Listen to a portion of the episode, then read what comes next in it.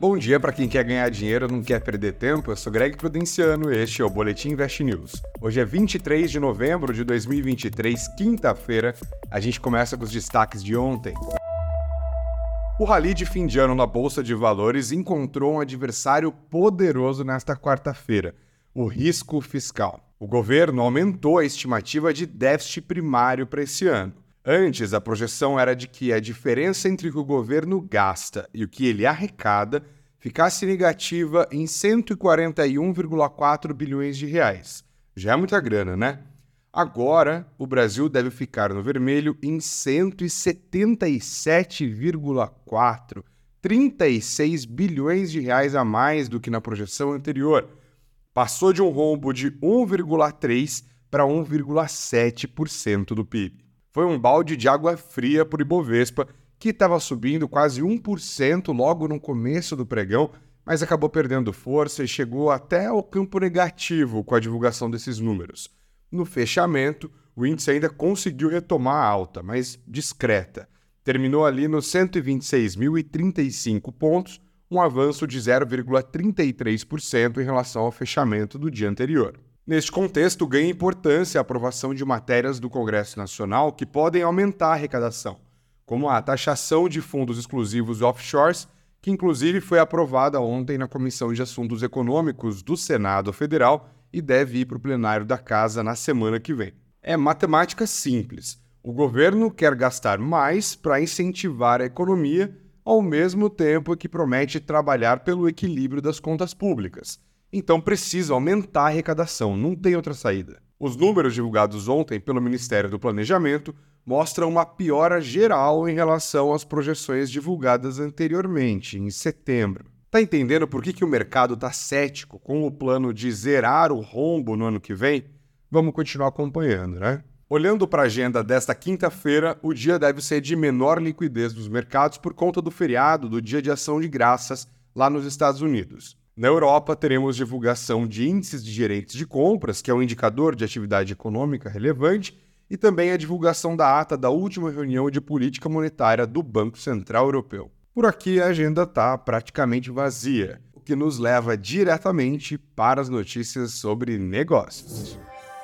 Devo, não nego. As ações das estatais mineiras Semig de energia e Copasa de saneamento caíram nesta quarta-feira depois que o governador de Minas Gerais, Romeu Zema, mostrou simpatia por um plano de federalização dessas empresas para abater a dívida do Estado com a União.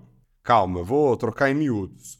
Minas tem hoje uma dívida com a União de 160 bilhões de reais e faz parte do regime de recuperação fiscal que foi criado no governo Temer para renegociar dívidas deste tipo, né, envolvendo estados e União. A ideia aqui seria repassar para a União a participação que Minas Gerais tem em empresas estatais e abater isso das dívidas. Aí é que entram na jogada a CEMIG, a Copasa e também a Codemig, que explora nióbio, além de outros caraminguás que viriam de processos judiciais, lei Candir, enfim, tem toda uma engenharia financeira envolvida. O plano foi defendido primeiro pelo presidente do Senado, Rodrigo Pacheco, que é de Minas Gerais, claro. Ontem, foi a vez do governador Romeu Zema apoiar a proposta. As ações das empresas acabaram sofrendo com a percepção de que a política está se impondo e que os planos técnicos das empresas podem ficar em segundo plano nos próximos meses. Ainda assim,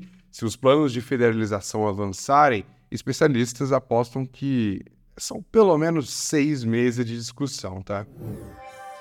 Cadê meu celular? As vendas globais de smartphones cresceram no mês de outubro. Você pode até pensar, tá, e daí? Mas acredite, essa é uma notícia relevante, porque essa alta de 5% na comparação anual, outubro desse ano versus outubro do ano passado, foi a primeira depois de impressionantes 27 meses seguidos de quedas. 27. Os dados da Counterpoint Research mostram que o crescimento foi puxado por vendas em mercados emergentes, com destaque para Oriente Médio, África, China e Índia. Nestes mais de dois anos de quedas nas vendas, fatores como escassez de componentes, grandes estoques e ciclos de substituição mais longos foram apontados por especialistas como os principais problemas da indústria de smartphones. Com os novos números, um ranking atualizado. O mercado atualmente é liderado pela coreana Samsung, que tem cerca de 20% das vendas globais. Em segundo lugar vem a Apple, com 16%. E na terceira posição vem a chinesa Xiaomi, com seus 12% de participação. O Boletim Invest News desta quinta-feira fica por aqui, mas claro, volta amanhã às 8 horas em ponto. Não se esqueça de compartilhar o nosso conteúdo. Um ótimo dia para você e muito, mas muito dinheiro no bolso.